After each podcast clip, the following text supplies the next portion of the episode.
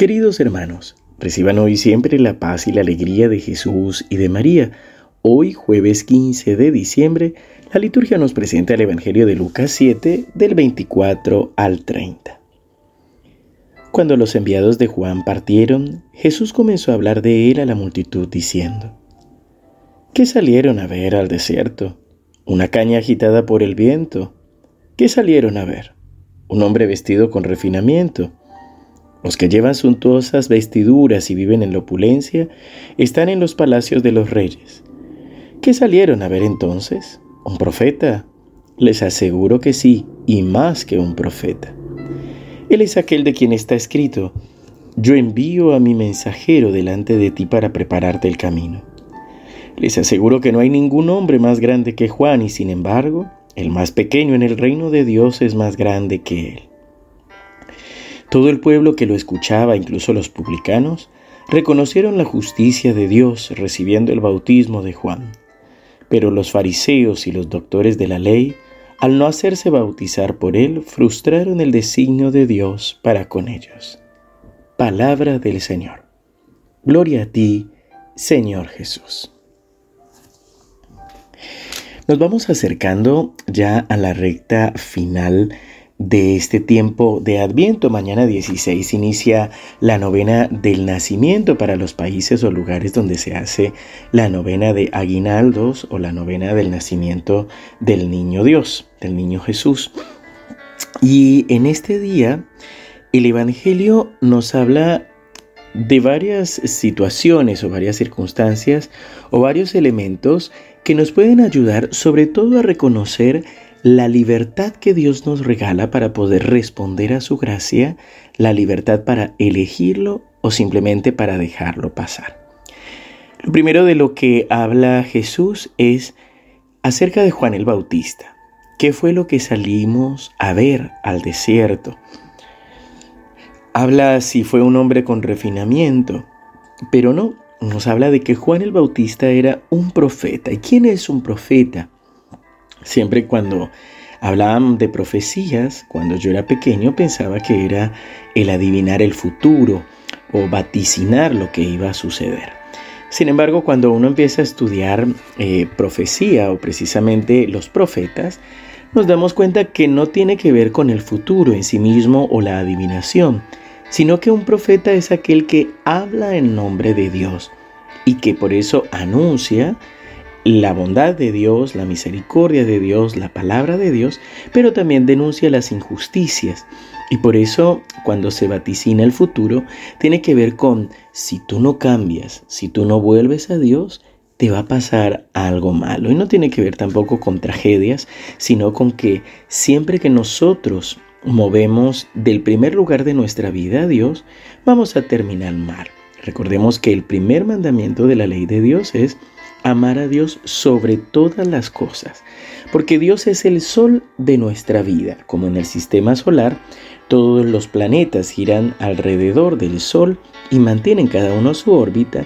Asimismo, cuando nosotros ponemos a Dios en primer lugar en nuestra vida, todas las demás cosas empiezan a girar en torno a Él. Y eso no significa que no tengamos problemas o dificultades.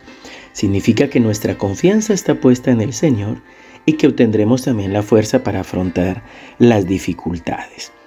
También hay una frase tomando del profeta Isaías, yo envío a mi mensajero delante de ti para prepararte el camino.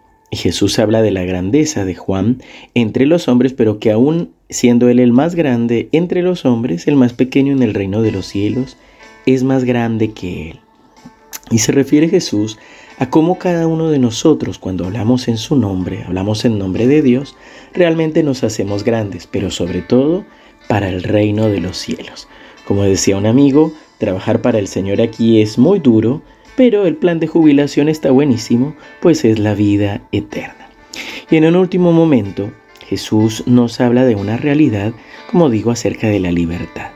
Dice Jesús que los fariseos y doctores, al no hacerse bautizar por Juan, frustraron el designio de Dios para con ellos.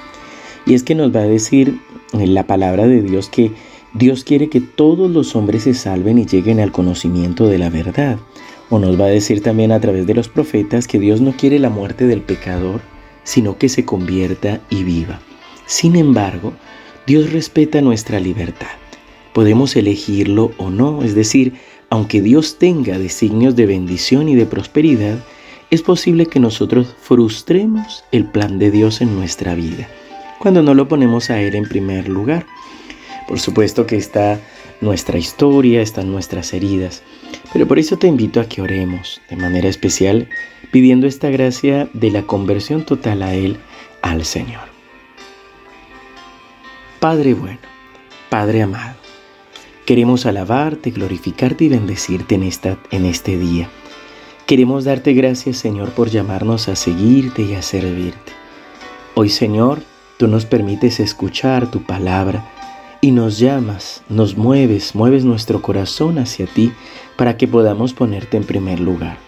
Por eso, Señor, Hoy queremos pedirte perdón por las veces en que nos preocupamos demasiado por las cosas del mundo, por las personas, olvidando que tú eres el más importante.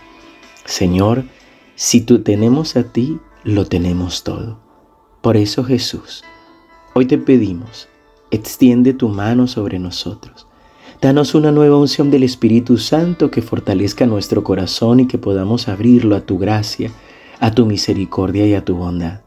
Ayúdanos, Señor, a rechazar el pecado, a rechazar aquello que nos hace mal, para aceptarte solamente a ti y que tú seas el Rey de nuestra vida. Que podamos también prepararnos en estos días para que tú nazcas en nuestro corazón. En el nombre del Padre, y del Hijo, y del Espíritu Santo.